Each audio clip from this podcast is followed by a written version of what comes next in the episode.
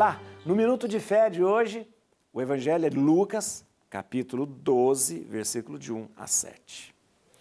Naquele tempo, milhares de pessoas se reuniram a ponto de uns pisarem os outros.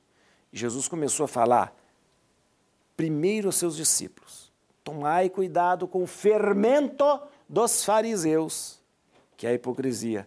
Não há nada de escondido que não venha a ser revelado, não há nada de oculto que não venha a ser reconhecido. Portanto, tudo que tiverdes dito na escuridão será ouvido à luz. À luz do dia. E o que tiverdes pronunciado ao pé do ouvido no quarto será proclamado sobre os telhados. Porém, bem, pois bem, meus amigos, eu vos digo, não tenhais medo daqueles que matam o corpo e não podem não podendo fazer mais do que isso. Vou mostrar-vos a quem deveis temer.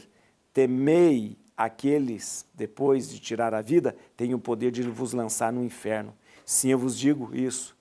Temei. Não se vendem cinco pardais por uma pequena quantia? No entanto, nenhum deles é esquecido por Deus. Até mesmo os cabelos da vossa cabeça estão contados, todos contados.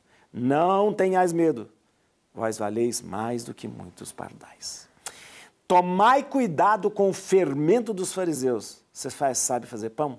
Então, vou te contar uma coisa. Quando a gente vai fazer pão, a gente pega um punhado de fermento e coloca na farinha. O que, que acontece na farinha e com o fermento?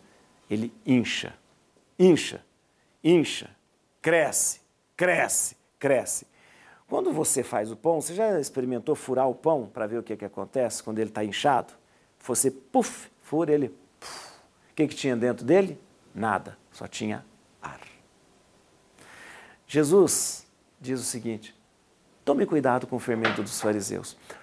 Se o fermento faz uma massa inchar, o, a vaidade, o orgulho, a soberba, faz com que a gente se enche também. O fermento dos fariseus é esse. O fermento dos fariseus é aquele que enche uma pessoa de nada e a pessoa se acha grande, enorme, como se fosse uma massa de pão que não tem nada a lei de vento. É, tomai cuidado com esse tipo de fermento. Tomai cuidado com esse tipo de atitude. Os fariseus eram aqueles que se inchavam dizendo que eram melhores, grandes, religiosos, separados e consagrados. E às vezes nós fazemos isso. Nós, cheios de soberba, achamos que somos melhores que os outros. Achamos que somos mais santos do que os outros.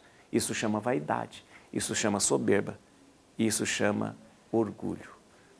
Isso não condiz com o coração do cristão. Por isso, tome cuidado, tome cuidado para que o seu coração não se enche de orgulho, não se encha da vaidade. Tomai cuidado com o fermento dos fariseus.